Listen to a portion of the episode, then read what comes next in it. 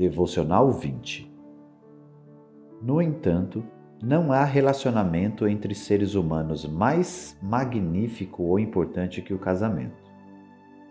No relato bíblico, é Deus quem celebra a primeira cerimônia de casamento, em Gênesis 2, de 22 a 25. E quando o homem vê a mulher, declara num roupante poético: Por fim, tudo no texto proclama que depois de nosso relacionamento com Deus, o casamento é a mais profunda de todas as relações.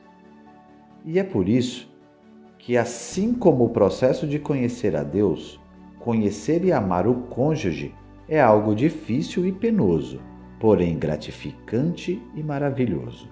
O significado do casamento, página 26 perdendo a independência e encontrando a liberdade. A Bíblia compara nosso relacionamento com Deus a um casamento, e por boas razões. Cristo abriu mão de glória e poder para vir à terra e morrer por nós.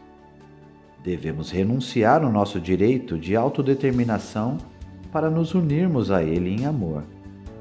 Do mesmo modo, os cônjuges abrem mão de sua liberdade e independência para conhecerem a liberdade mais profunda do amor mútuo e do serviço sacrificial um ao outro.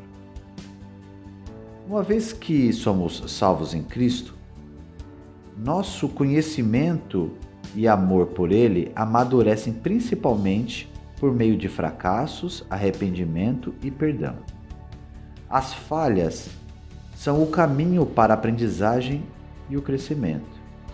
Da mesma forma, os cônjuges descobrem que o amor se aprofunda quando fracassam, se arrependem e perdoam um ao outro. Reflexão: Liste de que outras maneiras nosso relacionamento com Deus é como o relacionamento conjugal. Como o fato de enxergar essas analogias nos ajuda nesses dois relacionamentos? Pensamento para a oração. Peça a Deus que ajude você a renunciar de bom grado à liberdade da independência, a fim de conhecer a liberdade do amor mútuo.